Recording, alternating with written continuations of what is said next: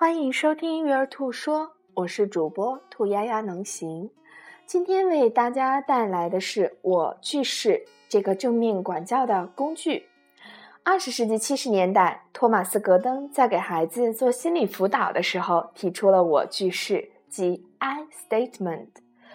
他将这个概念也写入了《PET 父母效能训练》这本书中。我句式通常用来表达自己的主观判断和想法，尽量不对听者造成冒犯。我句式也可以用来表达建设性的批评。那么，什么是我句式呢？我觉得这样的感受是因为造成这样感受的原因。我希望能用相互尊重的解决方法来解决，这就是我句式。举了一个简单的生活中的例子，我觉得很难过，因为你把玩具摔在地上了。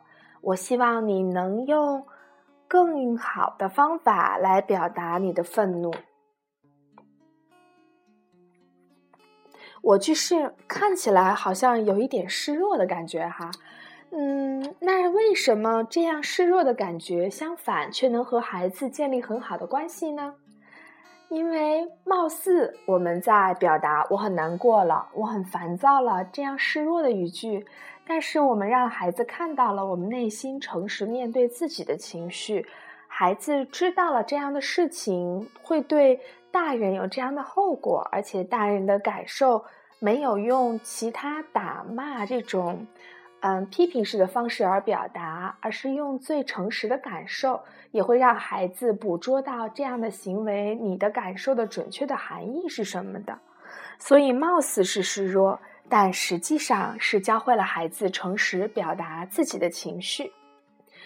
不妨开始你每天的天气预报吧，用这样我句式，每天早上用这样的我句式来表达感受。我感到，因为我希望。感谢你的收听。